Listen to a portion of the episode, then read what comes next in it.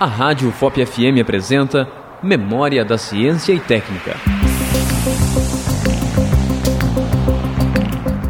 Exposto no setor de metalurgia, o forno elétrico Augusto Barbosa teve sua construção iniciada em 1899. É um importante marco para a metalurgia do Brasil. Os estudos experimentais realizados se iniciaram em 1902, sendo que em 1906 ele já estava em pleno funcionamento.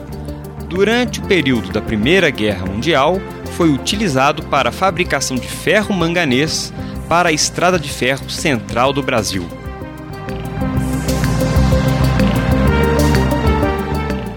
Acabamos de apresentar Memória da Ciência e Técnica, um programa de educação e orientação sobre a evolução da técnica e tecnologia humana nas ondas do seu rádio. Produção: Museu de Ciência e Técnica da Universidade Federal de Ouro Preto. Orientação e apresentação: Professor Gilson Nunes. Realização: Rádio FOP FM